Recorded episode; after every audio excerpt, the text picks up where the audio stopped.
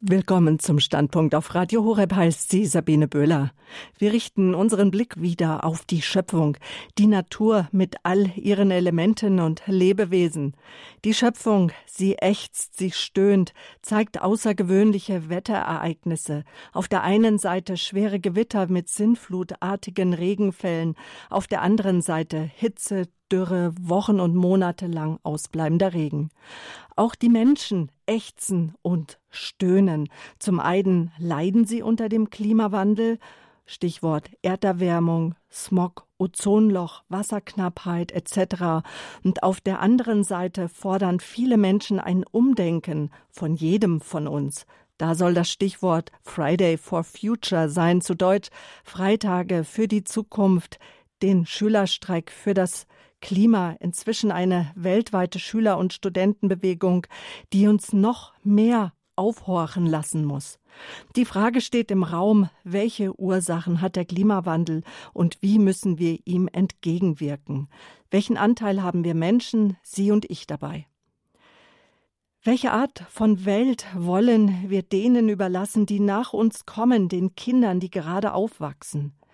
Diese Frage steht im Zentrum von Laudato Si, der im Pfingsten 2015 erschienenen Enzyklika von Papst Franziskus über die Sorge für das private, das gemeinsame Haus. Damit ist unsere Schöpfung gemeint.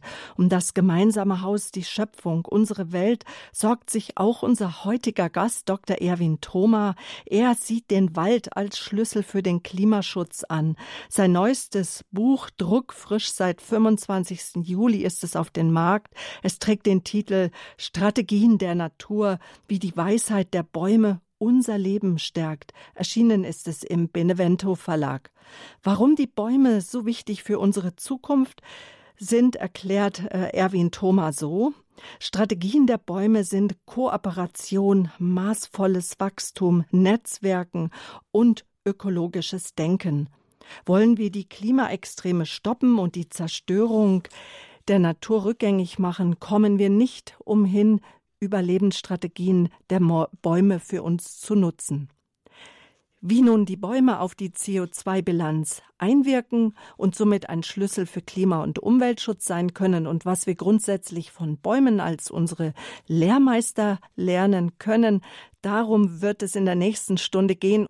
Doch jetzt möchte ich unseren Blick erstmal nach Österreich richten. Dort haben nämlich wir angerufen, nämlich unseren heutigen Gesprächsgast aus Goldeck im Salzburger Land ist uns der Forst- und Betriebswirt Ingenieur Dr. Erwin Thoma zugeschaltet. Guten Abend, Herr Thoma, willkommen zum Standpunkt. Guten Abend und grüß Gott. Schön, dass Sie sich auch heute Abend wieder für uns Zeit nehmen. Es ist nicht die erste Sendung, die wir beide zusammen bestreiten.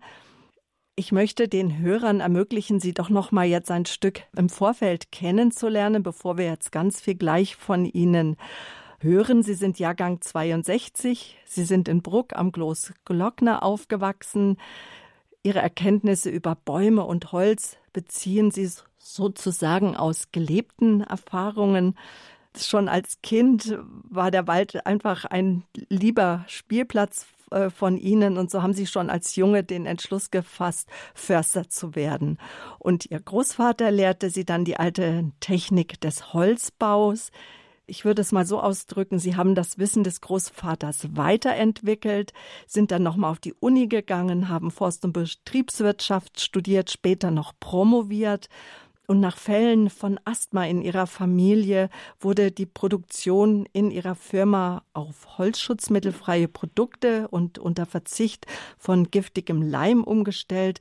Und dann haben sie noch herausgefunden, dass das Mondholzphasenholz, nein, Mondphasenholz im Winter geerntet noch bessere Stabilität, Haltbarkeit und genau aufweist und Beständigkeit aufweist. Und das alles haben sie wissenschaftlich belegt und sich auch patentieren lassen. Und eins möchte ich noch loswerden, bevor ich meine erste Frage stelle. Die Süddeutsche Zeitung hat sie als modernen Baumversteher, hat, hat sie sie genannt. Also es freut mich jetzt das Gespräch mit Ihnen heute Abend, Herr Thoma.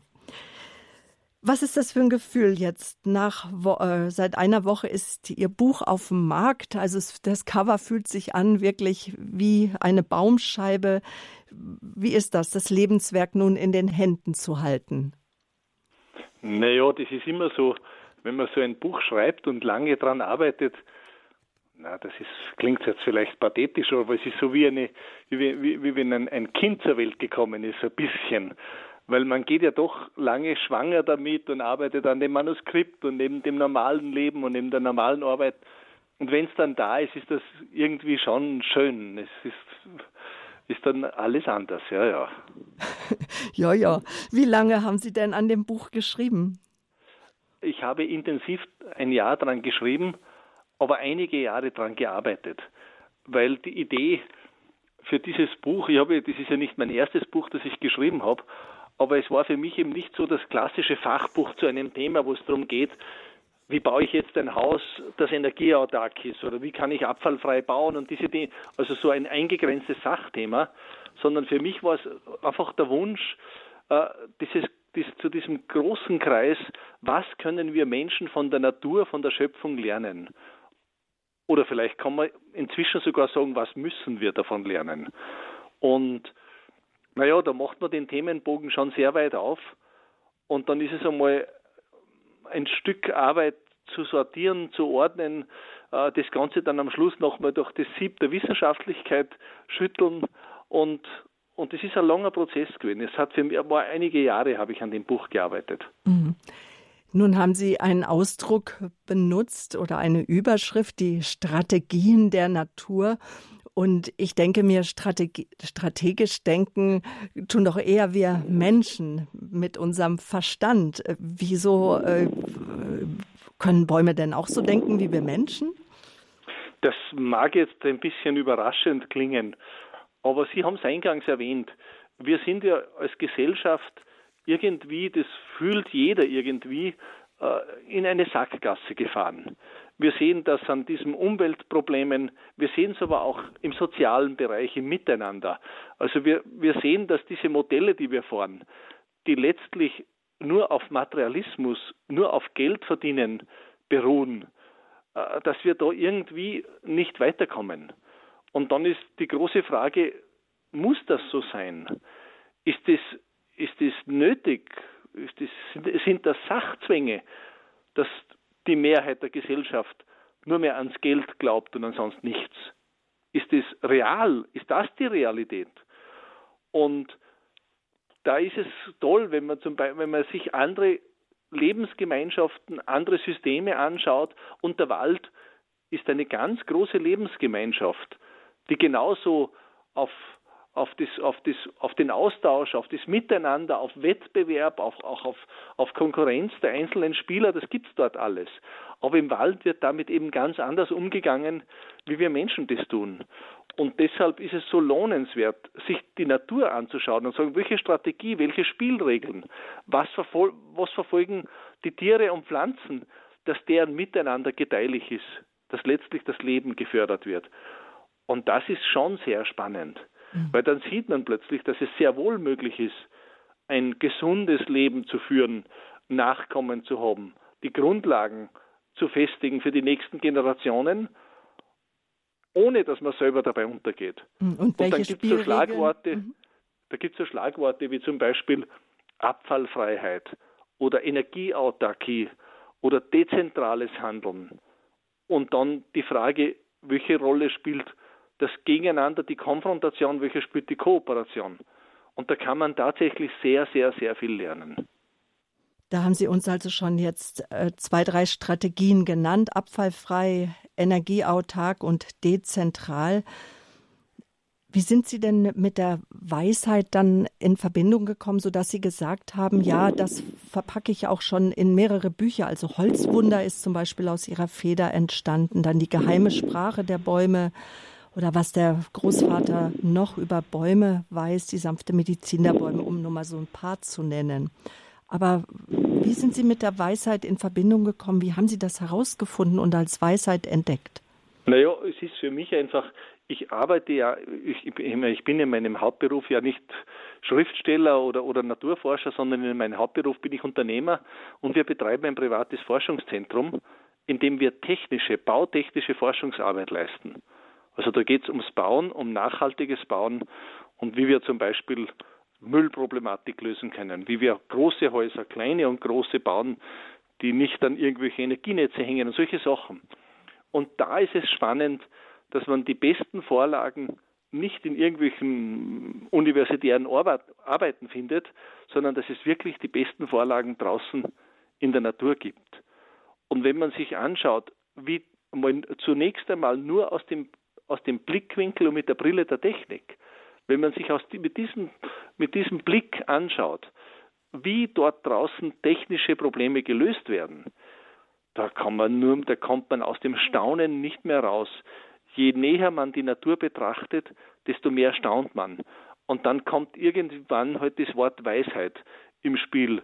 Da muss man sagen, das ist einfach weise, wie das ineinander greift, wie das funktioniert, welche Strategien, durchaus Strategien, Bäume zum Beispiel verwenden, um mit Stürme zurechtzukommen, mit Trockenheit, mit Klimaextreme und mit allen Herausforderungen des Lebens. Und wie die miteinander umgehen, wie die damit umgehen, wenn der Nachbar geschwächt ist, ob die dann sagen, jetzt habe ich einen Wettbewerbsvorteil, jetzt bringe ich ihn um. Oder ob sie sagen, ich helfe ihm, weil dann hilft er mir später vielleicht auch einmal. Und solche Handlungsmuster, ja, wenn man die beobachtet, dann, dann beginnt man von einer Weisheit der Natur zu reden. Mhm. Was können wir konkret lernen? Zwei Grundsätze gibt es da, sagen Sie auch in Ihren Büchern. Ja, ich, ich glaube mal zunächst, wir müssen einmal einsehen, dass wir in einer ganz, dass wir Menschen in einigen ganz großen Illusionen leben, so der Mainstream, der unsere Gesellschaft heute prägt und formt. Und eine dieser Illusionen, die ist es, dass wir, dass, dass viele Menschen glauben, ich, ich denke, es ist eine Mehrheit inzwischen, die begreifen sich als isoliert von der Umwelt. Ich sage ja viel lieber Mitwelt und nicht Umwelt. Weil das Wort Umwelt, das ist ja schon so, so ein isolierter Begriff. Das meint also, ich bin hier der Mensch und das da draußen ist was anderes, das ist getrennt von mir. Und die Wahrheit, die biologische, aber auch die philosophische Wahrheit, ist natürlich die, dass wir mit allem total verbunden sind. Dass alles Leben auf Erden, auf Erden dass die ganze Schöpfung ein vollkommen verbundenes System ist und dass es eben nicht egal ist, wie ich mit dem da draußen, mit, mit dem um mich herum umgehe. Weil das um mich herum, das betrifft mich ganz genau gleich. Und dem liegt natürlich diese, dieses, dieses Denken seit der Aufklärung hat sich das so manifestiert. Immer in, in, in, wirklich, in wirklich wissenschaftlicher Betrachtung, wir wissen heute aus der Physik, dass es die Materie die größte Illusion ist aber wir leben immer noch so, als wäre die Materie die einzige Realität, die ja zu diesem Glauben an das Geld führt. Und ist, diese Haltung ist natürlich tragisch. Das ist, ein, das ist tragisch, weil sie nur in die Irre führt und letztlich zu Handlungen führt, die dann für, für den Einzelnen selber und, und für uns als Gemeinschaft äußerst negative Folgen haben. Eine dieser Folgen, das ist ja, dass wir unser ganzes, unser ganzes Lebenssystem in Unordnung bringen, aber auch soziale Systeme. Und darüber muss man nachdenken. Und wenn man so grundsätzlich über ein System oder über Werte nachdenkt, dann ist es natürlich immer hilfreich, dass man die Lösung nicht dort sucht, wo sie entstanden ist, sondern sagt, ich schaue mal über den Tellerrand heraus. Ich schaue in andere Lebenswelten und schaue, was es dort an Lösungsansatz gibt. Und konkret, ich, ich frage mal die Natur, wie die mit, mit den ganzen Themen und Problemstellungen umgeht. Und diese Strategien der Natur, die sind immens hilfreich und, und, und, und förderlich. Und das ist nicht nur jetzt, weil man, äh, weil man den Klimawandel halt gerade in aller Munde hat, aber das ist nicht nur bei so großen globalen Fragen. Das kann, das betrifft auch ganz kleine persönliche Fragen. Wenn ich eine Krankheit habe, wenn ich, wenn ich gesund werden will oder wenn ich mich stärken will oder wenn ich nicht gut schlafen kann. Es gibt so viele Themen wo wir aus der Natur ganz unkomplizierte, nebenwirkungsfreie Hilfen und, und Hilfeleistungen bekommen können. Bleiben wir noch mal, bevor wir konkret werden, weil wir werden natürlich auch wichtige Themen wie die Positionierung der Bauwirtschaft ansprechen. Wir werden gleich auch noch natürlich über den Klimawandel sprechen, den CO2-Ausstoß, vielleicht auch die Trockenheit in unseren Wäldern, äh, Waldbrände, Borkenkäfer und so weiter. Aber bleiben wir jetzt noch mal bei dem Grundsätzlichen bei den Strategien des Waldes, von der Weisheit der Bäume können wir Menschen gewinnen und lernen, sagen Sie, Strategie der Natur, so ist Ihr neues Buch betitelt, gerade rausgekommen.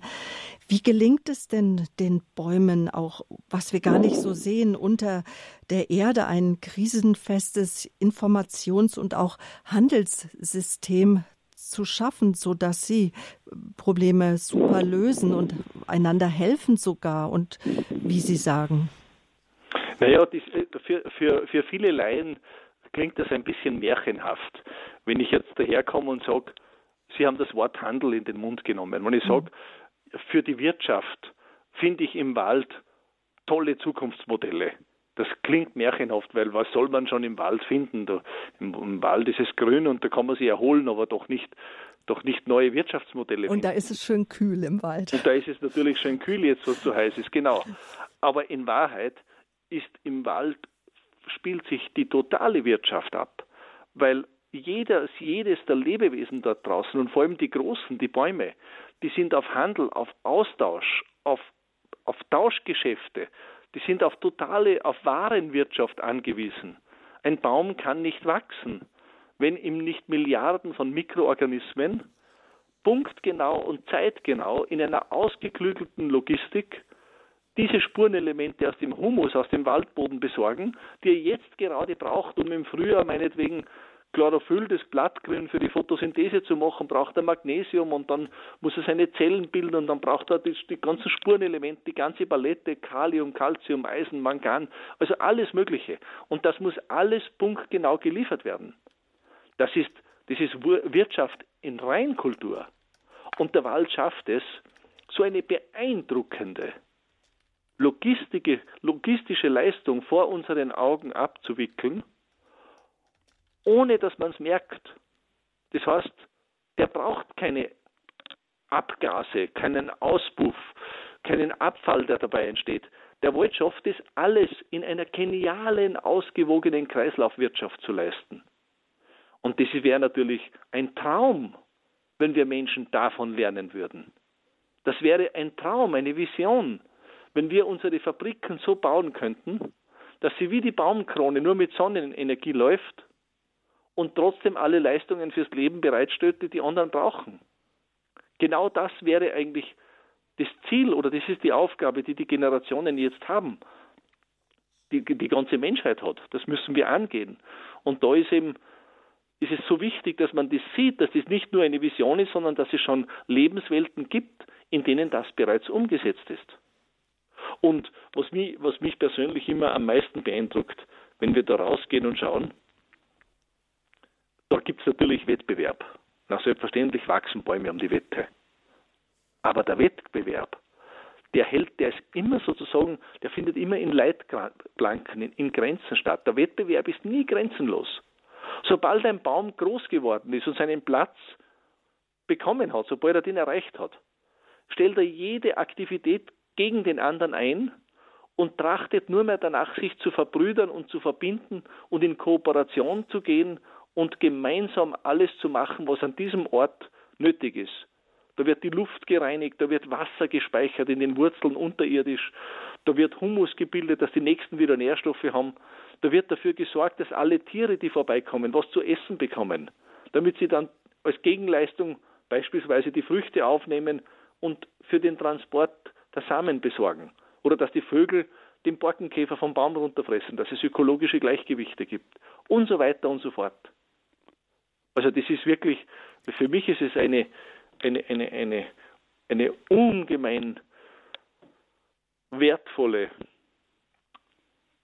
Anleitung mhm. dafür, wie wir uns in Zukunft mit unserer Schöpfung umgehen sollen und müssen. Also im Miteinander, in Kooperation, dass wenn der Baum ausgewachsen ist, groß genug ist, so eine Art Zufriedenheit. Und jetzt kümmern wir uns um die anderen Bäume, dass die nachkommen, dass sie vielleicht so werden, wie sie gedacht waren und gedacht sind von ihrem Schöpfer.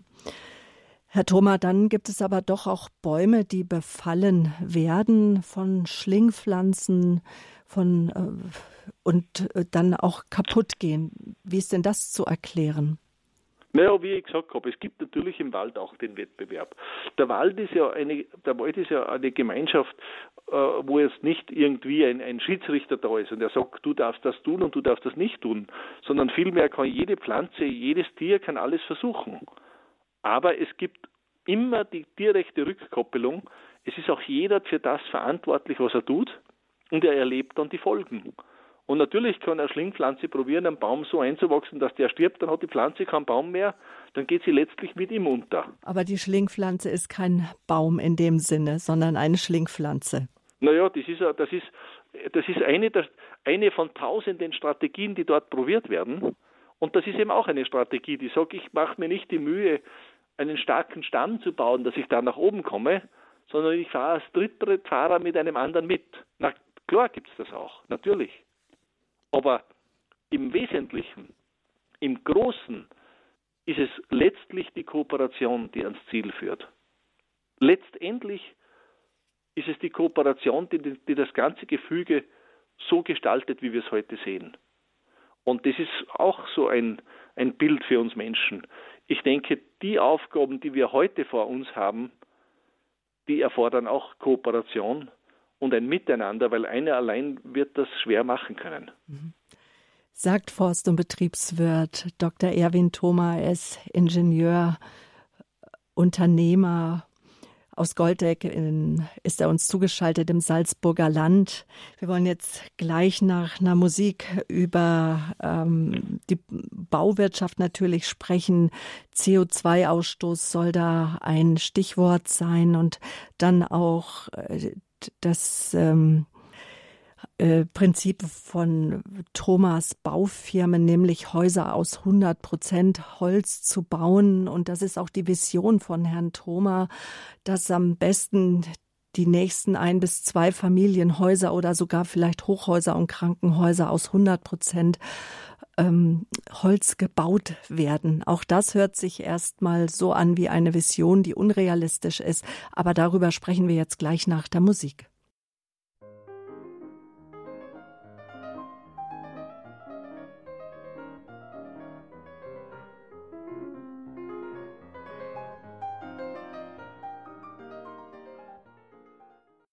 Willkommen zum Standpunkt, heißt sie Sabine Böhler. Strategien der Natur, wie die Weisheit der Bäume unser Leben stärken. Das Thema des Abends zu Gast der Ingenieur Dr. Erwin Thoma, Autor, Forstwirt, Betriebswirt aus Österreich ist er uns zugeschaltet.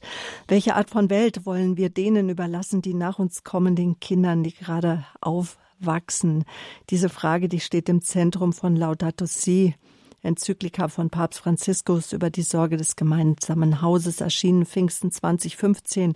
Viele Menschen haben die Enzyklika eher belächelt. Wir haben sie ernst genommen und auch schon im Standpunkt besprochen. Heute, jetzt äh, richten wir unseren Blick auch auf das, was wir unserer Umwelt antun, der Umweltverschmutzung von Boden, Wasser und Luft, der zunehmenden Erderwärmung durch die Treibhausgase mit ihren verheerenden Folgen, die Ausbeutung der Rohstoffe zur Gewinnmaximierung. Der Mensch scheint heute wenig zu zählen. Der Papst hat dazu noch auch geschrieben, ja, die Erde seufzt. Die Erde seufzt auch, das spüre ich gerade ganz besonders hier bei uns in München. Überall wird gebaut. Häuser schießen nur so aus dem Boden.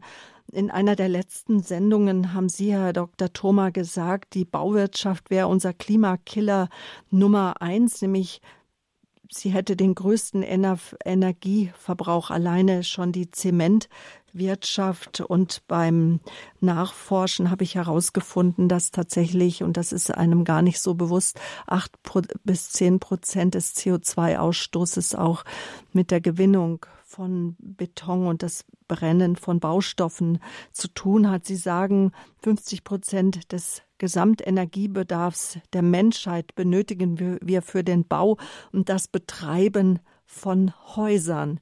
Und. Sie sagen, wir haben aber eine Möglichkeit, auch die liegt wieder im Wald, dass wir nämlich Bäume verwenden, dass wir Holz verwenden zum Bau unserer Häuser. Ja, welche Möglichkeiten bietet der Wald für unsere heutige äh, Bauwirtschaft? Naja, es ist, wie Sie sagen, ich habe selbst gestaunt. Weil ich kann, ich kann mich erinnern, es ist jetzt schon etliche Jahre aus, äh, als das, das war so am Anfang, wie die ersten Elektrofahrräder auf den Markt gekommen sind, da habe ich mir ein Elektrofahrrad gekauft. Und haben mir gedacht, da mache ich jetzt was Gutes für die Umwelt. Und ich fahre mit dem Fahrrad ins Büro und nicht mehr, nicht mehr mit dem Auto. Oder mit dem Auto nur mehr, wenn das Wetter ganz schlecht ist. Ein öffentliches Verkehrsmittel gibt es da nicht. Und, und ich habe aber die Zahlen nicht gewusst. Und ich habe immer in den Medien, in den Nachrichten gehört, der Verkehr, der Verkehr ist das große Problem. Das stimmt natürlich, dass wir auch im Verkehr nachdenken müssen, wie wir das umweltschonender bewerkstelligen können. Aber ich war vollends überrascht, als ich gesehen habe, dass die Hälfte des gesamten Energiebedarfs und CO2-Ausstoßes der Menschheit dafür verwendet wird, zu bauen und diese Bauten zu erhalten und zu betreiben. Denn man denkt, das gibt's doch nicht. Wir haben ja die Natur vor unseren Augen. Der größte Baumeister ist der Wald, der die ganzen Baumgestalten aufbaut. Das sind Milliarden Tonnen an, an Kubatur, die jedes Jahr entstehen. Und der macht es nicht nur ohne Umweltbelastung, sondern der macht es und verbessert die Lebensbedingungen sogar dabei. Denn der Wald bindet CO2, wandelt den Kohlenstoff, der unsichtbar durch die Luft schwebt, gasförmig als CO2, wieder zu Holz um. Der Wald reinigt das Wasser, der ver verbessert die Luft, kühlt die Atmosphäre. Ja, ist ja unglaublich. Und dann kommt es wieder, das ist ja, mag wieder visionär klingen, aber doch, das muss doch möglich sein, dass wir unsere Häuser so bauen wie einen Baum und dass wir die Städte so bauen wie den ganzen Wald. Und das war dann für uns, ist natürlich so eine, eine, eine Leitlinie für unsere Forschung und für unsere technische Arbeit und für das, was wir tun. Und wir haben gesehen, das ist möglich.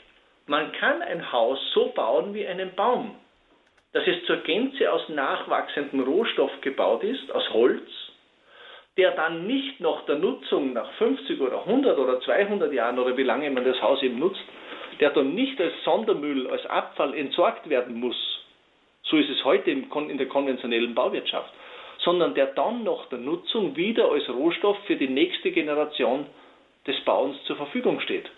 Damit habe ich auch genug Rohstoffe und muss den Wald nicht, nicht leer schlagen.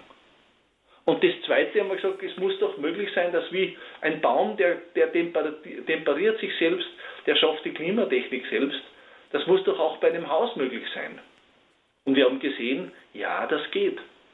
Man muss keinen Tropfen Öl verbrennen, keine Kohle muss man verbrennen. Wir brauchen das alles nicht, wenn wir uns nur technologisch umstellen. Und ich habe schon ganz große Gebäude gebaut. Das größte, was ich gebaut habe, war ein elfgeschossiges Gebäude mit 1000 Büroarbeitsplätzen. Und das geht vom kleinen Ferien- und Wochenendhaus bis, zu, bis zum innerstädtischen Großstadtbau, dass wir da wirklich naturkonform arbeiten können. Auch in das soll jetzt nicht heißen, dass wir nicht auf andere Bereiche auch schauen müssen. Es gibt dann noch die Landwirtschaft, das ist der, das ist der nächste ganz große Faktor. Und dann kommt der Verkehr. Also alles, unser ganzes Tun muss man sich überlegen, dass wir die Schöpfung bewahren. Weil wir leben ja nicht schlechter, wenn wir keine Spuren hinterlassen, mhm. wenn wir zur Kreislaufwirtschaft übergehen, wenn wir von der, von der, mit der Wegwerfwirtschaft aufhören. Wir leben nicht schlechter dabei. Wir müssen es nur verändern und tun.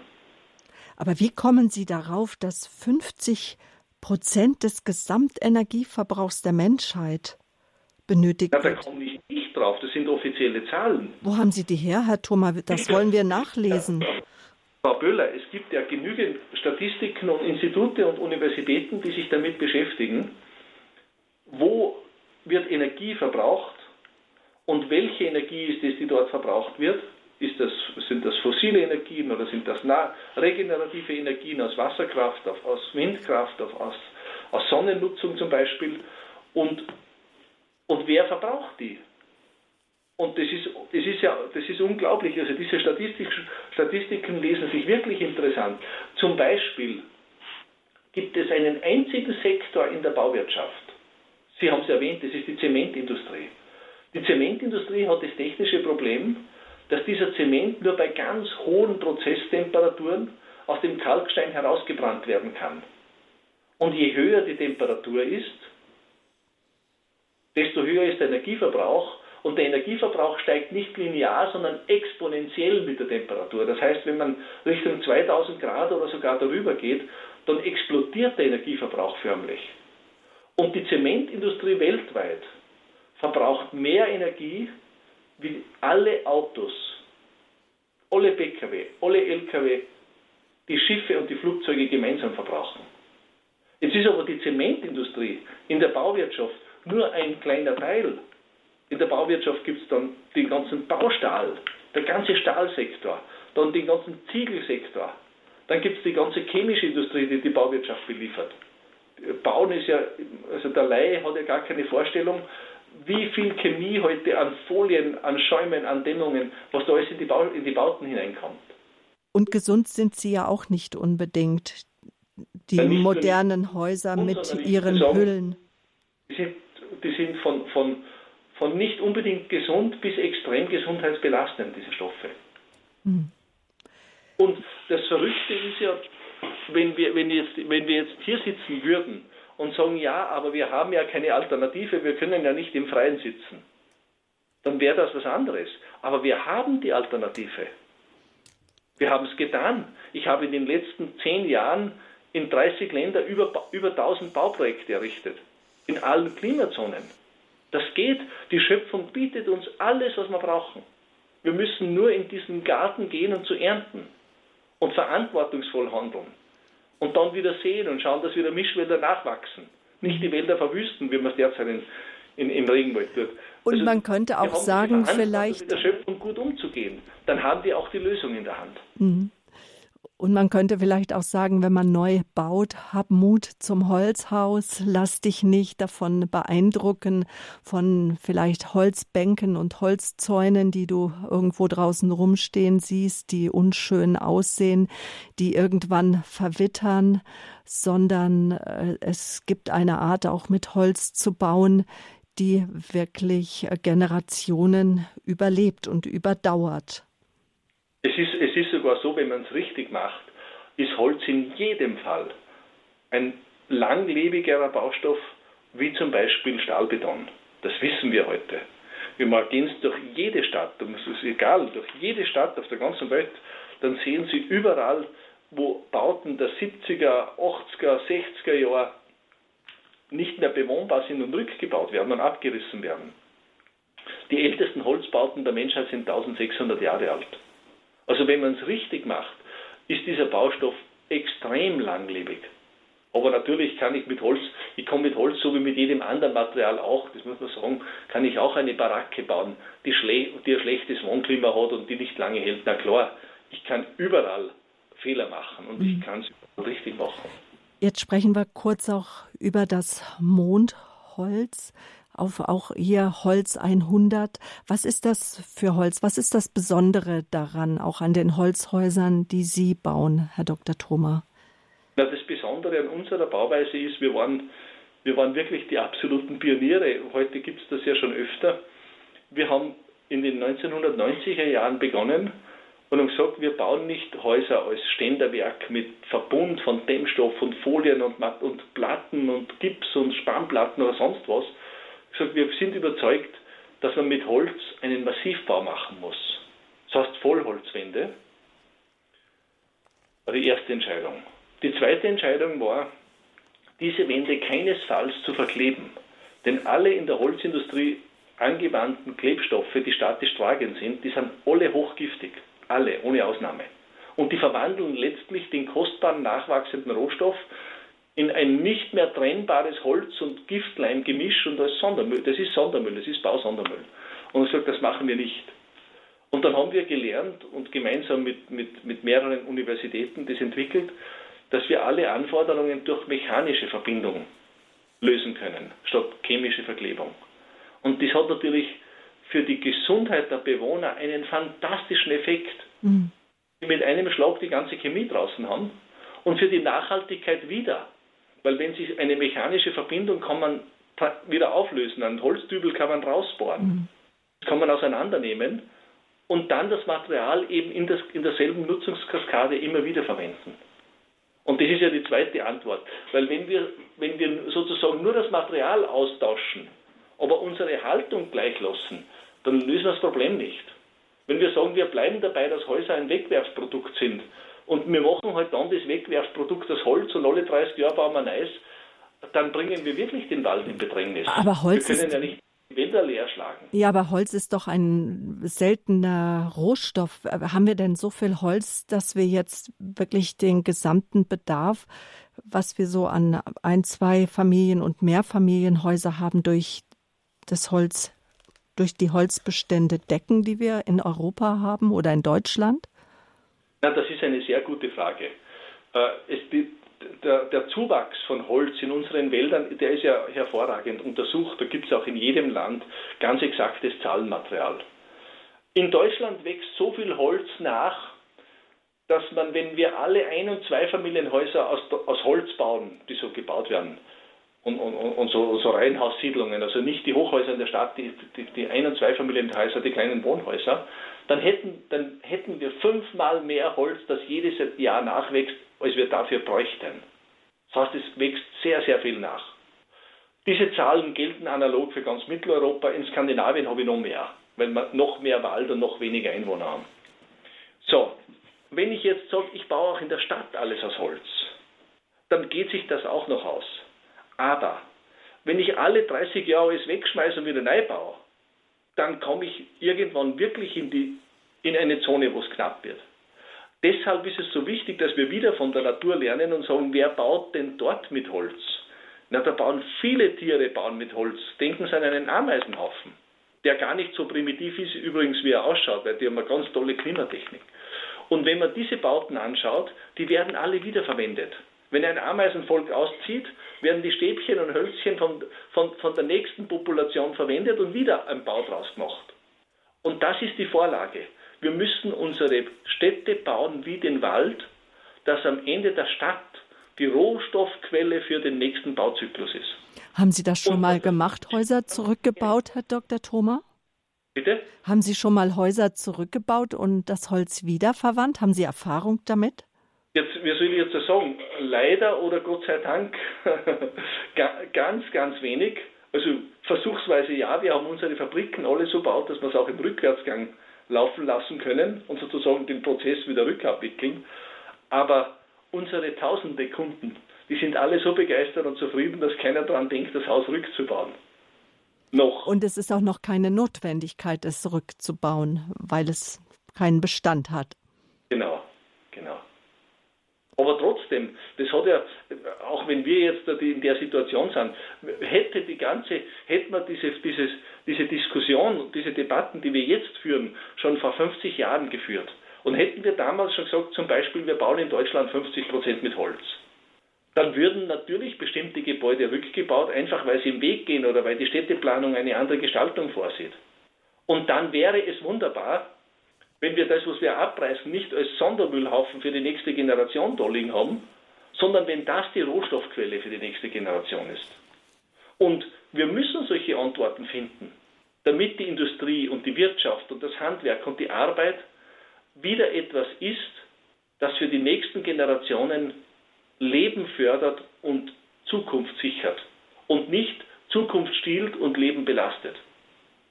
Eine Frage, die natürlich dann sofort aufkommt, wenn wir darüber sprechen. Das ist die Kostenfrage bei uns in Deutschland äh, zu bauen. Da liegt der, man, man rechnet ja mit Quadratmeterpreisen. Da liegt vielleicht, wenn man günstig baut, der Quadratmeterpreis vielleicht bei 1200, 1500 Euro. Mit wie viel äh, Euro muss ich denn beim Holzhaus rechnen, Herr Thoma? Also, äh, Frau Böhler, danke für diese ganz wichtige Frage. Äh, die 1200 Euro gibt es nicht mehr. Das, ist, das war sozusagen die unterste Kante im sozialen Wohnbau. Das gab es noch bis so vor fünf Jahren, hat es diese Zahl noch gegeben. Aber wir haben durch, durch diesen Bauboom, den Sie gerade erwähnt haben, in den letzten Jahren sind die Preise fürs Bauen in Deutschland ordentlich gestiegen. Also um 1200 Euro kriegen Sie nichts mehr gebaut, wo, wo Sie einziehen wollen das ist eigentlich, das ist vorbei. Ich würde sagen, heute wir, erleben, sehen wir Preise für, für die, das Billigste, was man bauen kann, auf dem geringsten, untersten Niveau sozialer Wohnbau. Das beginnt bei 1500, 1600 Euro. Und der Durchschnitt der Einfamilienhäuser, die in Deutschland gebaut werden, da bewegt sich der Quadratmeter Wohnfläche, ich würde mal so ganz grob, damit wir das Band, eine Bandbreite haben, zwischen 2000 und 2500 bei den Einfamilienhäusern. Bei größeren Objekten, Büros oder größere Gebäude kommt man Richtung zwei, kommt man mit 1500 bis 2000 aus, wenn man es einfach ausstattet. Natürlich gibt es teurere Bauten mit höherer Ausstattung, das gibt es immer, ist auch klar. Nach oben gibt es da keine Grenzen. Das ist so die Bandbreite. Wenn ich mit Holz baue, dann baue ich nicht billiger weil der Kubikmeter Holz kostet einfach mehr wie ein Kubikmeter Sand, den ich aus der, aus der Erde ausschaufel und wie die Massenbaustoffe. Ich baue nicht billiger, aber auch nicht wesentlich teurer. Also wir sind heute, wir sehen unsere Holzhäuser, die wir in Deutschland Ein- und Zweifamilienhäuser bauen, wenn die nicht übertrieben luxuriös ausgestattet werden, dann, dann erreichen wir auch so bei den Einfamilienhäusern die Bandbreite 2000 bis 2,5 und bei Objektbauten Büros, Gewerbebauten, Geschosswohnbau, da kommen wir auch so Richtung 2000 und auch mal knapp drunter oder um die 2000. Aber, und jetzt kommt das große Aber, diese Häuser haben keine Wartungskosten, da sind die Folgekosten weg. Diese Häuser sind, je nachdem, wie sie ausgelegt werden, ganz oder fast energieautark. Sie haben keine Heizungs- und Kühlkosten. Das heißt, da spielt es überhaupt keine Rolle, wenn die Investition mal 10% teurer sind wie ein Haus aus Stein. Wenn ich dann die nächsten 20, 30, 50 Jahre fürs Heizen nichts zahlen brauche. Warum muss das heißt, ich nichts fürs Heizen bezahlen, Herr Thoma? Ich friere doch bestimmt auch im Holzhaus im Winter, wenn die Temperatur. Nein, nein, nein, nein, nein. Sie, haben da, Sie haben da Heizsysteme, wo sich das Haus mit der Sonne scheint, die aufs Dach, die, die aufs Dach, wo sich das Haus selbst heizt. Also kleine Photovoltaik aufs Dach, und eine Wärmepumpe und das betreibt, das betreibt sich selbst. Sie müssen nicht aus dem Netz Energie kaufen. Aber und doch nur, wenn ich mich dafür entscheide. Ich kann schon ein genau. Holzhaus auch ohne, schon mit Heizung auch bauen. Sie können natürlich auch eine Südheizung bauen, konventionell, ganz klar. Aber die Folgekosten sind generell geringer. Mhm. Und deshalb geht sich das, wenn man nur über zehn Jahre rechnet, Jetzt verlange ich gar keine Rechnung über 50 Jahre. Wenn man nur sagt, ich rechne die Baukosten die ersten 10 Jahre, dann ist das unbedingt wettbewerbsfähig. Sonst würden wir ja nicht existieren und mit uns eine ganze andere Branche. Es gibt ja viele Holzbaufirmen. Wenn wir nicht wettbewerbsfähig bauen könnten, dann würde es diese Branche nicht mehr geben, weil es wird immer noch, noch mit Kostendruck vergeben. Mhm. Und dann kommen in meinen Augen die wichtigsten Kosten erst dazu. Und die wichtigsten Kosten, Frau Böhler, das ist die Frage, bleibe ich in dem Haus gesund? Wie geht es mir da drinnen? Erstens. Zweitens, wie viel ist das Haus nach 30 Jahren wert? Ist es überall verschimmelt und wird nicht mehr gekauft oder muss teuer saniert werden? Oder habe ich eine Schimmelfreigarantie? Und drittens, habe ich denn eine Schimmelfreigarantie bei einem Holzhaus, Herr Thoma? Ja, wir geben ich habe in, in meinem ganzen Leben von den Tropen bis 200, 300 Kilometer nördlich vom Polarkreis in allen Klimazonen gebaut. Ich habe am Atlantik gebaut, am Pazifik, aber natürlich hauptsächlich in, in, in, hier in Deutschland und Österreich, in mhm. Mitteleuropa. Sie wurden sogar von indigenen Völkern. Mhm. Ich garantiere, wir, wir geben eine schriftliche Garantie, über 50 Jahre kann es da drinnen nicht schimmeln, egal ob der Bauherr eine Lüftung einbaut oder nicht. Das geht mit Stein nicht. Und das sind, und, und das sind Kostenfaktoren, die im Endeffekt den Weg mit der Natur auch aus wirtschaftlicher Sicht als den einzig möglichen erscheinen lassen. Alles andere ist teurer. Und das sind, aber da müssen wir im Umdenken. Es trifft einfach nicht den, das, was wir eingangs diskutiert haben, dass wir uns ums Leben kümmern, dass wir uns um die Schöpfung kümmern, wenn wir sagen, es ist immer nur das Geld der einzige Faktor. Ausschreibung und wir vergeben an den allerbilligsten, egal welcher Material, egal wie gesund oder krankmachend das Klima da drinnen ist, egal wie der Arbeiter gebeinigt wird, der da arbeiten muss, ob der ordentliche Bedingungen hat oder nicht, alles egal, das Billigste zählt. Davon müssen wir weg. Das ist die falsche Betrachtungsweise. Genau diese Betrachtungsweise, der einzige Glaube ans Geld, der hat uns zu den Problemen geführt, die wir heute jeden Tag sehen können. Davon müssen wir weg. Und dafür reisen Sie auch um die ganze Welt. Dafür führen Sie Interviews wie heute Abend hier bei uns auf Radio Horeb in unserer Reihe Fokus Schöpfung. Willkommen zum Standpunkt, wenn Sie später eingeschaltet haben. Wir sprechen über Strategien der Natur wie die Weisheit der Bäume unser Leben stärkt. Mein Gast ist Erwin Thoma und genau diesen Titel trägt sein neuestes Buch Druck frisch halte ich es in den Händen. Diskutieren Sie mit, sprechen Sie mit. Wie wirkt es auf Sie, dass wir äh, Städte bauen wie ein Wald, Städte, Dörfer, Gemeinden, vielleicht sogar Objekte in unserer Pfarrei, Kindergärten, eine Kirche aus Holz. Das wäre doch vielleicht einmal auch etwas. Äh, sprechen Sie mit, stellen Sie Fragen, vielleicht sind Sie äh, Mieter irgendwo und fragen sich, ja, das ist ja alles schön und gut, aber wie kann ich vielleicht auch Wohnraum für mich gestalten? Vielleicht stehen Sie auch den Zahlen skeptisch gegenüber, denn Herr Thomas stellt schon ähm, also ich will jetzt sagen Behauptungen auf, aber so kann man das ja nicht sagen. Er hat beobachtet und hat äh, herausgefunden, dass äh, Autos etwa ein Prozent vom Gesamt-CO2-Ausstoß zum Beispiel äh, beinhalten. Das kann man auch nachlesen im Internet, aber 50 Prozent der Gesamtenergiebedarfs der Menschheit für den Bau und das Betreiben von Häusern zum Beispiel benutzt wird. Und auch die Zementwirtschaft, ja, sie braucht sechs bis acht Prozent des Energiebedarfs des CO2-Ausstoßes auch für die Herstellung von Zement. Sprechen Sie mit, diskutieren Sie mit. Die Rufnummer, das ist die 089, die 517 008 008. Gleich geht's weiter hier bei uns im Standpunkt. Seien Sie weiter mit dabei.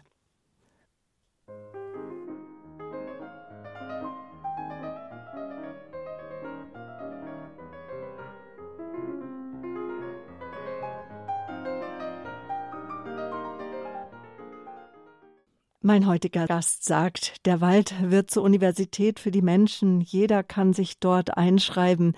Es wird keine Vorprüfungen erhoben, kein Numerus Clausus. Wir müssen nur mit offenem Herzen schauen und die Entdeckungen, die der Wald für uns bereithält, werden uns in kurzer Zeit mehr beibringen, als es sonst möglich ist. Willkommen zum Standpunkt hier auf Radio Horeb. Willkommen heißen möchte ich auch Frau Finster, die uns aus München angerufen hat. Guten Abend. Ja, grüß Gott. Ich hätte die Frage, ob der immer mehr zunehmende Mobilfunk den Bäumen und den Wäldern äh, schaden kann, wie sich, ob und wie sich die Bäume schützen können, weil wenn wir mal keine Bäume mehr haben, dann können wir auch keine ähm, Häuser aus Holz mehr bauen. Ah, das ist eine gute Frage. Dankeschön, Frau Finster. Herr Dr. Thoma. Frau Fenster, danke für diese Frage. Sie haben völlig recht. Wenn wir keine Bäume haben, dann können wir nicht nur keine Häuser mehr bauen, dann können wir auf dem Planeten gar nicht mehr leben ohne Wald. Also der Wald ist ganz was Wichtiges. Und zu dem Thema, ich, nachdem ich kein Funktechniker bin und, und, und das selbst wissenschaftlich nicht untersuchen kann, habe ich verzweifelt gesucht. Da finden Sie nichts. Es gibt wirklich zu diesem Thema keine seriösen, belastbaren, veröffentlichbaren Unterlagen. Da gibt es jede Menge, das Internet ist voll von, von Theorien und Thesen, aber es gibt wirklich keine belastbaren Untersuchungen. Ich kann Ihnen diese Frage leider nicht beantworten. Danke für diese Frage, Frau Finster. Aber wir teilen mit Ihnen, Frau Finster, die Besorgnis um den Wald, weil es gibt ja sehr viel Schadholz auch im Wald.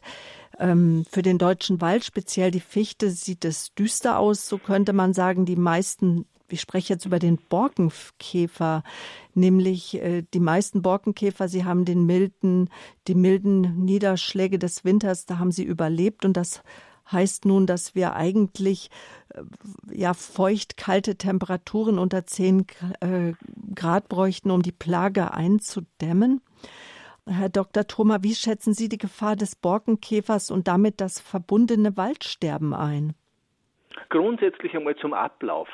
Der Borkenkäfer ist ja grundsätzlich kein Baumschädling, sondern der lebt ja, solange es Bäume gibt, mit den Bäumen in einem ökologischen Gleichgewicht und ist sozusagen sowas wie die Gesundheitspolizei im Wald. Wenn ein Baum aus irgendeinem Grund schwach wird und seine Aufgaben nicht mehr erfüllen kann, wird er vom Borkenkäfer entfernt. Und ein gesunder Baum kann sich normalerweise ausreichend wehren gegen den Käfer durch die eingelagerten Harze. So, wenn jetzt aber wie wir es laufend sehen, plötzlich im ganzen Sommer in gewissen Regionen nur mehr 10, 20 Prozent des normalen Niederschlages fallen, wenn wir so extreme Trockenheiten sehen, dann sind die Bäume sehr, sehr geschwächt. Und in dieser Schwächephase kann es passieren, dass der Käfer in einer ganzen Region ganze Waldstriche befällt und es wird dann braun und die sterben dann ab.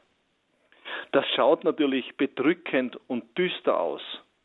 Aber es hat jetzt was Gutes und was Schlechtes. Die, vielleicht zuerst die, die, gute Nachricht. Der Wald ist unglaublich flexibel. Der sieht sofort, der Wald agiert ja wie ein Gesamtorganismus. Und der Wald registriert sofort, dass hier zum Beispiel die Fichten, die feuchte liebenden und auf Wasser angewiesenen Fichten absterben, in Regionen, wo es vor allem in Tieflagen, wo es zu trocken und zu heiß wird. Und dann wachsen dort sofort die Laubhölzer nach. Also wir stellen das fest, auch in Regionen, wo die nicht gepflanzt werden, wachsen plötzlich Nussbäume und Eichen und Hainbuchen und alle möglichen trockenliebenden und trockenresistentere Bäume nach. Das heißt, der Wald füllt das wieder auf und tauscht den Wald aus. Da tauscht er eben die Bäume aus. Das hat die Natur schon oft gemacht. Wenn Eiszeiten kommen, dann weicht der Wald zurück und wenn es wieder warmer, wärmer wird, folgt er wieder plastisch nach. Also der Wald geht damit noch irgendwie um. Aber die Frage ist, wie gehen wir Menschen damit um, wenn da jetzt so viel Holz anfällt? Man muss ja wissen, dass in den Bäumen der Erde mehr CO2 gespeichert ist, wie in der ganzen Atmosphäre vorhanden ist. Also würden wir durch, solche, durch irgendwelche Ereignisse plötzlich den ganzen Wald verlieren und der vermodert, weil man so nach dem System Urwald draußen lassen, dann, dann geben ja diese Mikroorganismen, die das Holz zersetzen, wenn es vermodert, den ganzen Kohlenstoff wieder ab, da würde unser Klima kollabieren. Das ist undenkbar. Und da haben wir jetzt die Alternative. Wir können sagen, okay, wir nehmen das Holz aus dem Wald, wir verarbeiten es, bevor es kaputt wird und bauen Häuser draus für die nächsten Generationen, anstatt die umweltbelastenden Materialien zu verwenden. Wir tauschen das aus. Mhm. Aber Sie sagen ja, dass das Holz am besten im Winter geerntet werden soll. Ist denn das dann durchziehbar? Ja, äh, vollkommen richtig. Wenn Sie jetzt sagen, ich habe das Käferholz, was im Wald umfällt, das hat sicher nicht die Dauerhaftigkeit wie Mondholz. Ganz sicher nicht. Also wenn das schon mal einmal vom Käfer befallen ist. Aber wir haben ja nicht nur das Holz, das jetzt der Käfer irgendwo frisst, sondern wir haben in den Tieflagen generell den Bedarf, dass wir die Bestände austauschen. Wir müssen, die Förster sind sich dessen bewusst, die tun das auch, dass man in den Regionen, wo es so trocken wird, den Nadelwald durch Laubwald ersetzen muss. Und das, dabei fällt viel an. Es gibt ja Baumpflanzaktionen. Wie schätzen Sie diese ein? Brauchen wir das? Wenn ja, wo, in welchen äh, Regionen, Herr Dr. Äh, Thoma?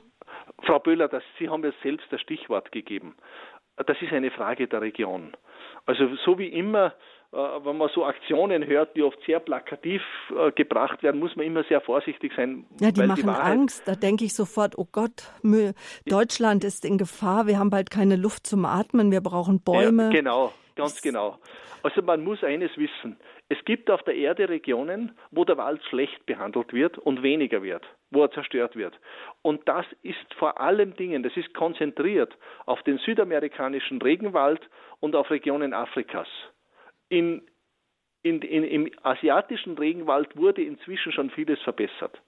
Ist auch noch nicht alles gut, aber wurde vieles verbessert. Mhm. Und dann gibt es Regionen, in denen der Wald aber ordentlich nachwächst. Und wir haben ganz große Zuwächse, da staunt man, in China, weil die chinesische Regierung erkannt hat, dass China in früheren Jahrhunderten schon viel Wald verloren hat. Die haben die größten Aufforstungsprogramme weltweit, die fahren das dann der Wald in Europa wird jedes Jahr mehr von sich aus. Der Wald bei uns, dem geht es von der, von der Flächenentwicklung her blendend. Der wird jedes Jahr mehr. Und auch in Nordamerika, USA, Kanada wird der Wald von der Fläche aus gesehen jedes Jahr mehr. Jetzt brauche ich in einem Land, wo er ohne das wächst, muss ich jetzt nicht die großen Aktionen mhm. starten, weil dort findet es ja schon statt. Aber die Regenwaldzerstörung die müssen wir stoppen. Das ist keine. Frage. Der Wald auch als ein Raum der Stille, ein Raum des Innehaltens, aber auch ein Raum, der gerade durch die Trockenheit in Gefahr ist. Waldbrände, verheerende Bilder erreichen uns immer häufiger. Vorkommende Dürreperioden zerstören ganze Waldregionen und gefährden auch die Regulierungsfunktionen der Wälder für das globale Klima. Und ähm, Herr Dr. Thoma, Mm, wie, und, und lässt sogar vielleicht Bäume nicht nur verdursten, sondern ähm, man spricht auch von Verhungern, dass die Bäume verhungern. Was lässt Bäume bei Dürre absterben? Jetzt Durst oder Hunger, weil auch Nährstoffe fehlen? Naja, nein, es ist, das ist, eine, das ist, das ist eine Verwirrung. Es, das Problem ist der Wassermangel. Natürlich werden Nährstoffe durch Wasser vom Boden in die Krone transportiert. Und natürlich kommen die nicht mehr oben, wenn kein Wasser mehr fließt. Und jetzt kann man dann auch sagen, es ist auch ein Verhungern. Aber das Problem ist einzig und allein der Wassermangel mhm. und nicht der Nährstoffmangel im Boden, das muss man schon sagen. Also es ist ganz klar, es, ist, es geht um Wasser, nicht um Nährstoffe. Und man muss ja noch etwas wissen. Der Körper des Baumes, die Materie des Baumes, besteht nur zu 0,5 Prozent aus Anteilen des Bodens, aus den sogenannten Spurenelemente.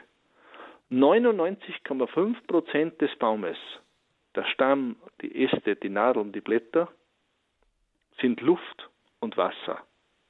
Das ist für mich eines der ganz großen Schöpfungswunder. Mhm.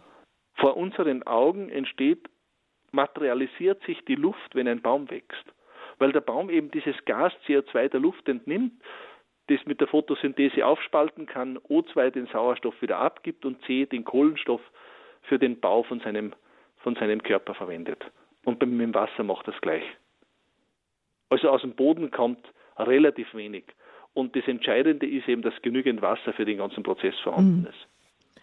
Man, man könnte auch äh, sagen, äh, Bäume sind der einzige extrem günstige und auch äh, kinderleicht äh, vermehrbare CO2-Speicher und das CO2. Na, selbstverständlich. Na, mhm. selbstverständlich. Und deshalb geht es ja darum, dass wir auch dass wir Städte bauen wie den Wald, damit wir den Wald bei dieser lebenserhaltenden Arbeit unterstützen. Dass wir nicht nur im Wald, sondern letztlich dann auch in der Stadt das CO2 speichern. Und wenn wir das Holz verbaut haben, das jetzt durch Borkenkäfer und Waldumbau sozusagen anfällt, wenn wir das verbaut haben, dann müssen wir dafür sorgen, dass wir es nicht nach kurzer Zeit wieder verbrennen oder deponieren, sondern immer wieder als Baumaterial ver verwenden. Aber jetzt äh, bin ich, komme ich vielleicht gerade auf eine falsche Fährte, Herr Dr. Thoma.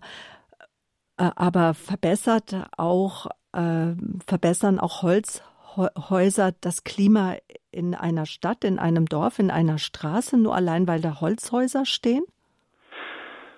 Wir haben in Holland in der Stadt Venlo, das ja. ist ja nicht weit, wenn man von Köln darüber fährt, hm. das Rathaus mit Holz 100 errichtet. Und an diesem Rathaus, das ist ein großer Bau, da gibt es eine begrünte Fassade. Also da hat man ein, so ein Rankgerüst gemacht und da wachsen die Pflanzen und, und, und, und sind begrünt, die werden auch bewässert, sonst wird es nicht funktionieren. Und das ist erstaunlich. Und die haben, das ist ja öffentlich, da kann man auch sich zu Führungen anmelden. Und die haben das Ganze als ausgeschrieben, haben gesagt, wir wollen ein Rathaus bauen, das verantwortlich, verantwortungsvoll ist den nächsten Generationen gegenüber und deshalb muss es abfallfrei sein. Das war das erste bei der Ausschreibung und wir haben die Ausschreibung dann gewonnen. Und dann, wie das errichtet wurde, haben die gesagt, jetzt machen wir Luftmessungen laufend, drinnen und draußen. Und da haben wir selbst gestaunt und da gibt es tolle Messreihen, die man bei so einer Führung gezeigt bekommt. Die haben innen immer eine bessere Luft wie draußen. Klar, draußen ist der Straßenverkehr, also das Haus hat ein richtig, es wirkt wirklich wie ein Wald, wie ein Filter. Und das ist auch sicher, wenn, man, wenn wir jetzt diese Hitzewellen in den Städten erleben, wo es ja wirklich unerträglich wird, je grüner eine Stadt ist, desto kühler ist sie. Weil der Schatten eines Baumes ist immer viel kühler wie der Schatten von einem Sonnenschirm oder von sonst irgendwas. Mhm. Und der Baum mhm. hat ja nicht nur die Funktion, dass er die Sonnenstrahlen abhält bei der Beschattung, der Baum verdunstet ja zusätzlich Wasser. Ein durchschnittlicher Laubbaum oder ein durchschnittlich großer Baum, der verdunstet 200 Liter am Tag, das ist eine ganze Menge. Und bei dem Verdunstungsprozess wird Energie der Luft entnommen, eben für die Verdunstung, und deshalb ist es um unterm Baum immer ein paar Grad kühler wie im Schatten unterm Sonnenschirm. Also Bäume in unseren Straßen, gerade in Städten, sehen nicht nur schön aus, sondern sie tragen auch zur Luftqualität ein. Sie, bei, sie tragen dazu bei, dass wir uns wohler fühlen, dass sich unser Wohlbefinden einfach auch. Ähm, da, da haben Sie mir jetzt ja, Frau Böhler, da haben Sie mir jetzt ein schönes Beispiel gegeben. Das ist ja so banal, der Schatten vom Schirm oder der Schatten vom Baum. Aber es ist so ein schönes Beispiel, wieder, warum die Strategien für uns Menschen wichtig sind. Die Natur macht, was sie macht, das immer so intelligent, das ist so gescheit, das ist so weise, das ist so liebevoll dem Leben zugewandt, dem, das Leben fördernd. Und es ist einfach ungeschickt, wenn wir Menschen darauf verzichten. Also ich bin ich will da überhaupt nicht mit dem erhobenen Zeigefinger herumrennen und Angst machen und sagen, kehrt um, sonst, sonst bringt uns der Klimawandel um. Das ist ein Blödsinn. Aber wir können einfach viel, viel besser leben, wenn wir begreifen und spüren, auch mit dem Herzen spüren, dass die Schöpfung ein Ort der Liebe ist, dass das für uns Menschen gut ist. Aber wir dürfen nicht den Fehler machen, dass wir glauben, wir sind von dem abgetrennt. Wir glauben nur ans Geld, wir glauben nur an die Materie. Na, da ist viel mehr, da ist eine, Vernetz, eine Verbundenheit, eine Vernetzung. Wir sind da eingewoben, wie ein Band in ein großes Gewebe, so sind wir eingewoben. Und da dürfen wir leben. Wenn Sie jetzt sagen, äh, dass der Bau von Häusern einfach viel mehr auch dem Schöpfungsgedanken äh, entspricht und der Schöpfungsordnung. Und es wird ja, man spricht doch immer auch von einem CO2-Fußabdruck, gerade auch was unsere Fortbewegung betrifft. Äh, jetzt haben gerade wieder die Jugendlichen letzten Freitag äh, in Deutschland auf, äh, auf Flughäfen zum allerersten Mal demonstriert, um Menschen bewusst zu machen, dass eben das Fliegen äh, einfach viel Energie verbraucht. Also wir sprechen ja da von diesem CO2-Fußabdruck. Gibt es äh, solch, äh, solch einen äh, CO2-Fußabdruck auch schon zum Hausbau? Gibt es auch dazu schon Ja, selbstverständlich, natürlich. Da gibt es ganz, äh, da gibt es viele, viele wissenschaftliche Zahlen. Äh, also der, mein Sohn hat seine Diplomarbeit zu diesen ökologischen Fußabdrücken von verschiedenen Bausystemen geschrieben, aber das ist eine von vielen. Also das ist, das ist sehr, sehr weit untersucht und da gibt es hervorragende Unterlagen, natürlich. Und aus, diesen, aus all diesen Unterlagen wissen wir eben, äh, wer heute noch bei so einer großen Materialbewegung wie Bau nicht an die Natur denkt, dem ist irgendwie nicht zu helfen. Mhm. Ich muss sagen, ich, ich habe mich so gefreut, wie ich das erste Mal nach Balderschwang gekommen bin und das Sendegebäude und das Gebäude von Radio Horeb gesehen habe und haben mir gedacht, endlich ein kirchliches Holzhaus. Weil es gibt ja, es gibt ja auch viele die kirchliche Gebäude, Kindergärten, Pfarrhäuser und so weiter. Und da sind wir auch erst am Anfang. Ich hoffe, dass sich da auch noch viel ändert. Wer die Schöpfung, wer, wer um die, für die Schöpfung Sorge trägt, der, der muss das Holz berücksichtigen. Das war uns auch ein großes Anliegen, ein Medienhaus zu bauen, das sich einfügt, erstmal in die Natur und äh, wo wir auch aus der Natur heraus auch das Haus ähm, kühlen und auch beheizen. Es ist genau nach ökologischen Standards gebaut. Dieses Haus, das war uns ganz wichtig, von außen ein Holzhaus und von innen absolut äh, energieeffizient gebaut. Und trotzdem ein ganz tolles Klima, wenn man reingeht. Egal, ob du in einem Büro bist oder in der Kapelle, es ist ein ganz tolles Klima. Und eben ein schönes Beispiel, wie das gehen kann. Wir sprechen über die Strategie der Natur, wie die Weisheit der Bäume unser Leben stärkt, wie auch wir eingeladen sind im Umdenken. Herr Thoma, lassen Sie uns jetzt gleich nach einer kurzen Musik noch darüber sprechen, wie ich, wie jeder Einzelne, was wir von der Natur lernen können und wenn es Neuanschaffungen gibt, was da vielleicht zu bedenken ist. Gleich geht's weiter.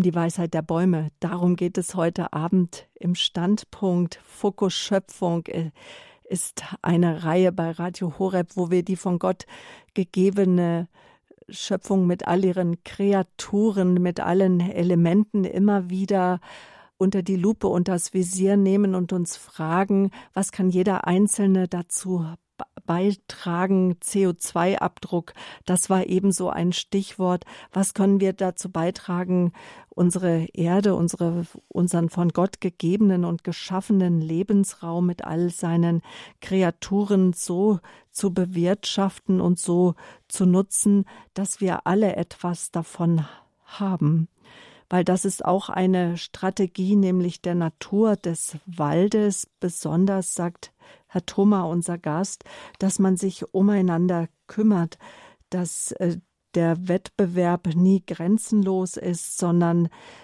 dass der Wald äh, in einer Kooperation lebt, dass es schon mal jemanden gibt, der es vielleicht nicht schafft und ein Baum dann dabei abstirbt, aber grundsätzlich geht es um ein Miteinander des Waldes. Wir haben Sie eingeladen, liebe Zuhörer, anzurufen mitzusprechen. Guten Abend, Herr Schenk. Ja, Grüß Sie Gott. schönen guten Abend, Frau Böhler. Schönen guten Abend, Herr Dr. Thoma. Ähm, da ich aus der Eifel bin, äh, bin ich auch ein Waldmensch, wenn ich das so sagen darf. Äh, das hat mich sehr fasziniert.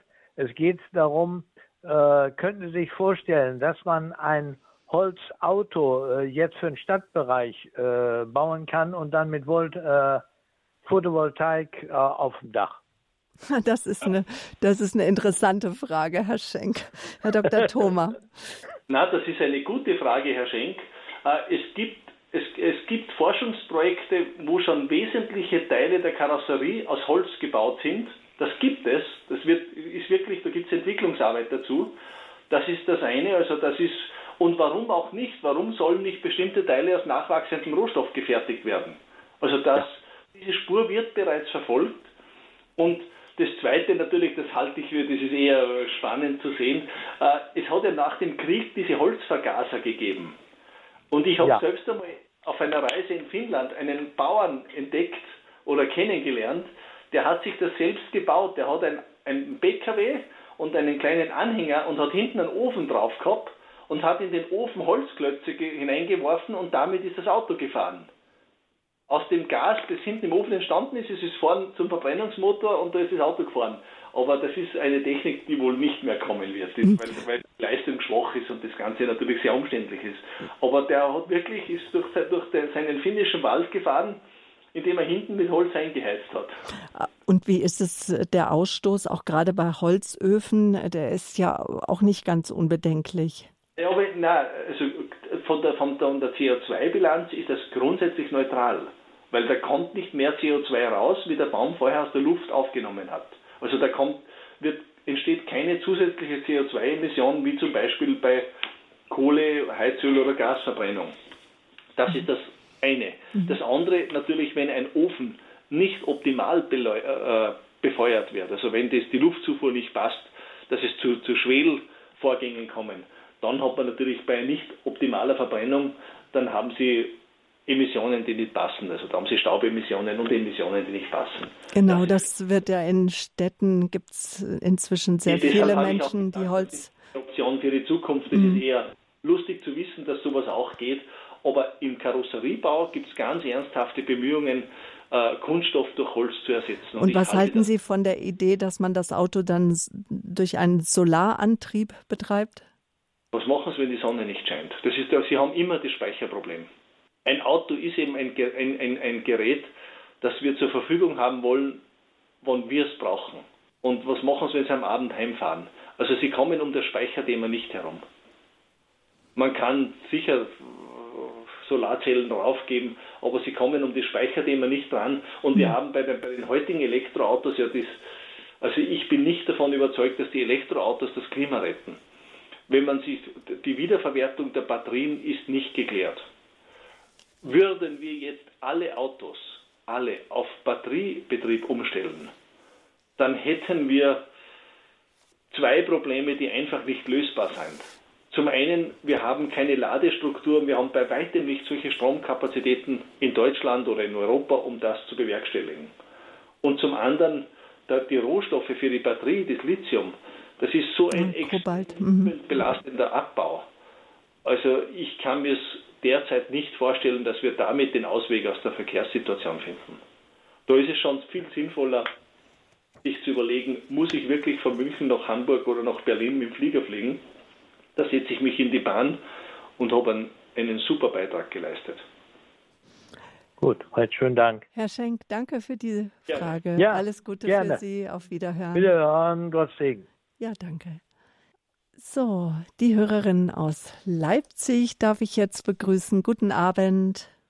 Guten ich bin Abend. Als, als Kind in Schlesien aufgewachsen und wir hatten äh, ein Haus, da waren schräge Holzbalken und auch Stroh irgendwie zwischendrin. Ja. Ja. Ja, und natürlich mit Schoben gedeckt, das vom, vom äh, Teich her, diese, ja. Mhm. Also hat es, äh, äh, das ist eine alte Tradition. Holzhäuser, Fachwerkhäuser gibt es auch aus der Heimat, wo ich herkomme. Herr Dr. Thoma, wie ist denn äh, diese Fachwerkbauweise einzuschätzen aus Ihrer Sicht, auch gerade was die Gesundheit und auch den Erhalt des Hauses betrifft? Die, Fachwerk, die, alten, die alten Fachwerkhäuser, mhm. das ist ja eine Kombinationsbauweise aus Holz, aus dem Holzfachwerk eben, und das ist dann mit Lehm und oft auch mit Lehm-Stroh-Gemisch ausgefacht. Mhm. Was die Gesundheit betrifft, ist das toll. Das ist fantastisch, weil die zur damaligen Zeit hat es eben die ganze Bauchemie nicht gegeben. Und da sind einfach keine Stoffe, die uns reizen, irritieren, Allergene, da sind einfach keine Reizstoffe drinnen. Und das ist für die Gesundheit sicher ein tolles Klima. Das zweite, das andere ist natürlich bei diesen alten historischen Bauten, die ich unbedingt alle erhalten möchte, ohne Wenn und Aber, weil es einfach, das ist, da geht es ja auch um unser historisches Erbe, das kommt ja noch dazu. Äh, das, das Problem dabei ist eben, wenn man sowas bewohnt, energetisch sind die natürlich nicht auf einem Standard wie das Medienhaus in Balderschwang oder wie unsere Häuser, die wir bauen. Die sind nicht auf so einem Standard. Und energetisch muss man natürlich relativ viel heizen in solchen Häusern. Oder so wie früher leben, eben im Winter nicht das ganze Haus, sondern das Leben zurückziehen und nur einige Räume beheizen, weil die nicht so hoch gedämmt sind. Dankeschön auch für diesen Beitrag. Ganz herzliche Grüße nach Leipzig. Auf Wiederhören. Jetzt gehen wir mit unserer Aufmerksamkeit aus dem Leipziger Raum ins Emsland.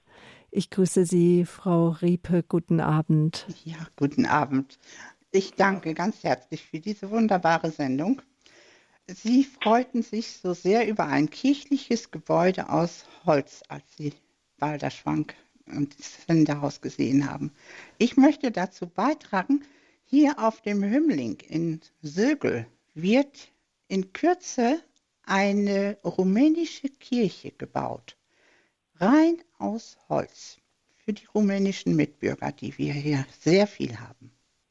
Nur aus Holz. Herr Dr. Thoma, macht Sie das sprachlos? Macht nicht sprachlos. In Rumänien gibt es ja ganz, ganz tolle Holzkirchen und eben diese Tradition, wie übrigens in Russland auch. Ich habe in Russland atemberaubend schöne Holzkirchen gesehen. Und das ist natürlich eine, eine ganz tolle Tradition, aber nicht nur eine tolle Tradition, wenn Sie in eine Holzkirche gehen, da erleben Sie eine, wie soll ich sagen, eine Stimmung. Das ist für mich jedes Mal immer wieder, also das ist was wunder, wunderschönes. Das Material, das hat, das hat so eine, eine, eine, eine Wirkung auf den Menschen. Das beruhigt uns und das führt uns zu uns selbst. Also ich, ich liebe das und ich würde auch gern, ich habe in meinem Leben erst einmal eine Holzkirche bauen dürfen und ich würde das gerne wieder machen. Also das muss wunderbar sein. Nur das, was man hier an Zeichnungen in der Zeitung gesehen hat, das muss schon ganz enorm sein. Also ich freue mich sehr bin ich gespannt, was Sie uns erzählen, wenn die Kirche fertig gebaut ist, wie Sie ja. die Atmosphäre darin empfinden. Und natürlich ist es ein Gotteshaus, wo dann auch Gottesdienst gefeiert wird. Und dann kommt es auch noch mal ganz besonders zum Schwingen. Ja. Dankeschön, Frau ja, Riepel. Auf Wiederhören. Auch Wiederhören. Auf Wiederhören. Ich habe, wenn ich in so eine, in, in eine hölzerne Kirche gehe, wie Sie sagen, Frau Böhler, schwingen. Das ist, ich habe immer das Gefühl, du gehst rein wie in ein großes Instrument wie wenn du in das Innere einer Geige reinmarschierst. Es ist wirklich ein Ort der Schwingung. Es ist ein Ort des Gotteslobes, wenn Sie so wollen. Mhm. Holz ist, ist ein toller Baustoff für eine Kirche. Aus Tecklenburg in Nordrhein-Westfalen nun Frau Hoffmann am Apparat. Grüße Gott, guten Abend, Frau Hoffmann. Ja, guten Abend, Herr Dr. Thomas, guten Abend, Frau Böhler. Also ich habe eine Frage, die hat eigentlich mit Holz, aber mit Grün, mit Blättern was zu tun. Die, äh, wir, der Sauerstoff kommt doch von diesen, von den Blättern. Und wenn im Winter alle Blätter weg sind, äh, kommt mir einfach die, die, die Frage immer, wo kommt denn dann der Sauerstoff her? Vielleicht ist das eine dumme Frage. Nein, die, die ist hervorragend. Beschäftigt mich halt. Ja, da habe ich heute beim Vorbereiten auch schon dran gedacht. Ja. Das oh, ist ja. eine Frage. Äh, in jedem, in jedem biologischen Lebenssystem gibt es immer die, diese, die, die, die, Frage nach der Quelle, wo etwas herkommt, und dann die Frage nach, dem, nach der Speicherkammer, wo es aufbewahrt wird und wo es hergenommen wird. Und Sie haben völlig recht, wenn die Blätter abfallen, liefert der Laubbaum keinen Sauerstoff mehr. Da geht es erst im Frühjahr wieder mit der Photosynthese los. Aber wir haben natürlich in der Atmosphäre sehr viel Sauerstoff gespeichert. Und es gibt im, im biologischen System viele Orte, wo der Sauerstoff gespeichert wird. Und im Winter leben wir von dem gespeicherten Sauerstoff. Und Sauerstoff, der Sauerstoffanteil in der Atmosphäre, der bleibt ja nicht auf Zehntel Prozent genau konstant. Der, also der schwankt dann durchaus zwischen Sommer und Winter, zwischen Produktionszeit und Entnahmezeit. Wo haben wir denn die Hörerin aus Tecklenburg? So, jetzt haben wir sie wieder auch noch mal auf Sendung. Frau Hoffmann. Ja. Ist die Frage damit so? Also, dass es Sauerstoffspeicher gibt, das, das wusste ich noch nicht. Und äh, ist dann im Sommer die Luft äh, sauerstoffreicher als im Winter? Also noch, ich bin jetzt kein, ich bin jetzt kein Meteorologe und, und, und kein, kein Forscher in diese Richtung, Ach, aber ja. ich stelle es mir so vor. Aber eines kann ich Ihnen sicher sagen, dass der Baum ohne Laub keinen Sauerstoff liefert. Das ist sicher. Und ich kenne auch keine andere Quelle, die so wesentlich Sauerstoff liefert wie der Wald. Der große Speicher ist die Atmosphäre. Und einen ganz großen Ausgleich gibt es in dieser Atmosphäre natürlich schon. Auf der Südhälfte haben wir den, den Sommer zur Winterzeit und auf der Nordhälfte den Sommer. Also wir haben ja, ah, ja. immer die Sauerstoffproduktion und dann gibt es ja. zwischendurch die Regenwälder, die ganzjährig aktiv sind. Und wie, ist, mhm. wie ist das mit mhm. Nadelholzbaumen ja. und Bla Aber auch, auch der Nadelbaum, wenn er friert, stellt, der, stellt mhm. er diesen Vorgang ein. Weil der, der mhm. braucht zur Sauerstoffproduktion und zur Photosynthese braucht der Baum fließendes Wasser. Mhm. Und das geht dann nicht. Also im tiefen Winter und dann liegt der Schnee auf den Ästen, da passiert nichts. Mhm. Ich weiß es nicht, vielleicht so homöopathisch gering da und dort noch, aber es ist im Grunde vernachlässigbar. Man kann sagen, da passiert nichts mehr. Mhm. Nur haben wir eben rund um die Erdkugel diese große Atmosphäre, wo eben die Bäume das ganze CO2 rausnehmen, wo der Überschuss reinkommt, den die Menschheit zu viel verbrennt und wo auch der Sauerstoff drinnen ist. Und alle Produzenten geben an die Atmosphäre ab und alle Entnehmer entnehmen aus der Atmosphäre. Der große Speicher ist die Atmosphäre. Und wenn wir Winter haben und unsere Laubbäume nichts produzieren, dann geht es im Süden los. Dann ist im Süden, bei uns im Herbst, ist im Süden Frühling auf der Südhalbkugel und dann beginnt dort die Produktion. Und ich denke, dass es so ausgeglichen wird. Mhm. Und dann die Winde. Die, und die Winde transportieren das hin und genau. her, mischen das durch, genau. Wunderbar. Frau Hoffmann, danke für diese Frage. Auf Wiederhören. Herzliche Grüße nach Tecklenburg. Jetzt gehen wir langsam schon dem Ende der Sendezeit entgegen. Das heißt, ich begrüße unsere letzte Hörerin hier live in der Sendung Standpunkt hier auf Radio Horeb, Frau Reinecke aus Berlin. Guten Abend. Ja, guten Abend. Guten Abend. Herr Dr. Thoma, was halten Sie von der freien Energie? Die soll es doch angeblich geben. Der Tesla hat es doch bewiesen vor Jahrzehnten und hat eine Glühbirne einfach zum Glühen gebracht, also zum Leuchten, äh, ohne jeden Stromanschluss. Was halten Sie davon? Ich, also jetzt, jetzt, jetzt haben Sie ein paar Stichworte. Ich habe einen Bruder, der hat Elektrotechnik studiert und ist Professor für Elektrotechnik. Und ich sage zu diesem Bruder immer, dass er etwas betreibt, das mir vollkommen verborgen ist. Und mein Bruder erklärt mir, der größte unter allen war Nikolaus Tesla, der das verstanden hat. Niemand hat ja. Elektrizität so verstanden wie Tesla. Und ich bin technisch sicher nicht berufen, über freie Energie zu referieren. Ich, mhm. ich, ich, ich bin zu wenig Techniker, ich bin viel mehr Biologe. Aber wenn Sie sagen freie Energie, da fällt mir sofort was anderes ein. Ich weiß, dass die Materie die, die größte Illusion ist. Und ich weiß, dass hinter jeder Materie etwas steht, das ich Gott nenne. Und man kann es nennen, es kommt nicht auf den Namen an. Aber ich, ich weiß, dass etwas dahinter steht. Und ich weiß, dass uns Menschen vieles, vieles verborgen ist, was wir nicht wissen und dass es trotzdem noch nicht heißt, dass es das deshalb nicht gibt. Dankeschön. Das ist auch ein schönes Abschlusswort, wenn wir heute über die Strategie der Natur gesprochen haben, die Weisheit der Bäume, wie sie unser Leben stärken. Dankeschön für Ihren Anruf, Frau Reinecke. Schöne Grüße nach Berlin. Dankeschön. Dankeschön. Herr Dr. Thoma, jetzt sind wir so am Ende von unserer Sendezeit. Von der Weisheit der Bäume haben wir gesprochen, vor allen Dingen immer wieder, was wir vom Wald lernen können, was wir von den Bäumen lernen können, von den auch von Gott geschaffenen Geschöpfen und wie wir das jetzt auch so in unser Leben morgen, wenn wir in den Tag gehen, auch umsetzen können. Vielleicht fassen Sie einfach noch mal zusammen, was Sie mit Ihrem neuen Buch, was Sie da dem Leser an die Hand geben möchten, Herr Dr. Thoma. Es, wir haben heute sehr viel über das Bauen, eigentlich zu viel gesprochen, aber es ist immer so ein schönes Beispiel, an dem man es festmachen kann.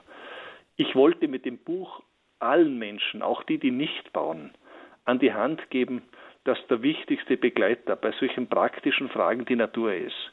Und das geht los beim ganz persönlichen Bereich. Wenn ich nicht mehr gut schlafe, nicht mich erholen kann, dann kann man unglaublich viel im Schlafzimmer machen und den Schlaf verändern. Da gibt es auch ganz tolle Forschungsergebnisse dazu. Wenn ich auf Naturheilmittel, da muss man, kein, man muss kein Pharmazeut sein und man muss kein großer Profi sein. Aber ich kann mit einfachen Rezepten sehr, sehr viel machen was mir zusätzlich und begleitend zu einer ärztlichen Behandlung oder was mir einfach hilft, um gesund zu bleiben. Ich denke etwa, ich habe ein Rezept ins Buch geschrieben von einer Baumharzsalbe, mit der ich jede Wunde heilen kann. Und es gibt so viele Möglichkeiten in jedem Lebensbereich. Wenn ich heute die Kinder anschaue, wie die unter Leistungsdruck stehen, wie die unter Stress stehen, was man tun kann, dass die beruhiger, dass die ruhiger werden, dass sie das besser ertragen können, was ihnen, was ihnen alles abgefordert wird. Also wirklich in jeder Lebenssituation ist es gut, einmal zu schauen, was hat die Natur davon, was gibt es in Gottes Schöpfung zu diesem Thema. Das zahlt sich aus und das wollte ich den Menschen mit dem Buch mitgeben. Und auch in der letzten Jahr waren Sie in der Sendereihe Lebenshilfe schon zu den verschiedensten Themen auf Sendung. Liebe Hörerinnen und Hörer, ich möchte Ihnen die Radio Horeb Mediathek ans Herz legen mit dem Podcast in die Suchmaschine. Geben Sie den Namen Thoma ein und da kommen Sie auf alle Interviews, die wir bisher mit dem Forst- und Betriebswirt Dr. Erwin Thoma geführt haben. Jede Sendung eine Bereicherung. www.horeb.org, das ist unsere Homepage. Das Buch Holzwunder. Durch dieses Buch sind wir überhaupt auf Herrn Dr. Thoma aufmerksam geworden. Ich bin sehr froh, Herr Dr. Thoma, dass ich Sie kennenlernen durfte, dass durch die Sendungen auch Dankeschön auch für den heutigen Abend, den Sie uns und den Hörern geschenkt haben. Alles Gute für Sie und Ihre Unternehmen auch und Ihre Mitarbeiter. Behüt Sie Gott. Ich danke Ihnen. Danke. Auf Wiederschauen. Und Informationen zur Sendung, liebe Zuhörer, finden Sie auch auf horeb.org. Die Bücher natürlich, die geheime Sprache der Bäume oder dich sah ich wachsen, was der Großvater noch über Bäume wusste, die sanfte Medizin der Bäume, alles das sind Titel. Die sanfte Medizin der Bäume wurde sogar über 120.000 Mal verkauft. Also informieren Sie sich. Es verabschiedet sich von Ihnen. Ihre Sabine Böhler haben Sie eine gute und gesegnete Nacht.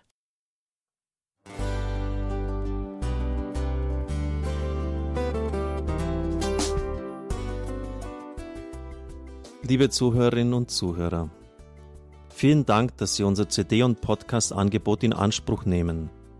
Wir freuen uns, dass unsere Sendungen auf diese Weise verbreitet werden. Dieser Dienst ist für Sie kostenlos. Für uns ist er allerdings mit einem nicht unerheblichen finanziellen Aufwand verbunden. Deshalb sind wir für jede Spende dankbar. Alle Bankverbindungen unserer Spendenkontos können Sie über unsere Homepage horeb.org unter dem Menüpunkt Spenden einsehen. Dort besteht auch die Möglichkeit, online zu spenden. Natürlich nach den neuesten Sicherheitsstandards. Sie können diese Informationen auch bei unserem Hörerservice unter der Telefonnummer 08328 921 110 erfragen. Ich wiederhole die Rufnummer 08328 921 110. Vergelt's Gott für Ihre Unterstützung. Ihr Pfarrer Kocher.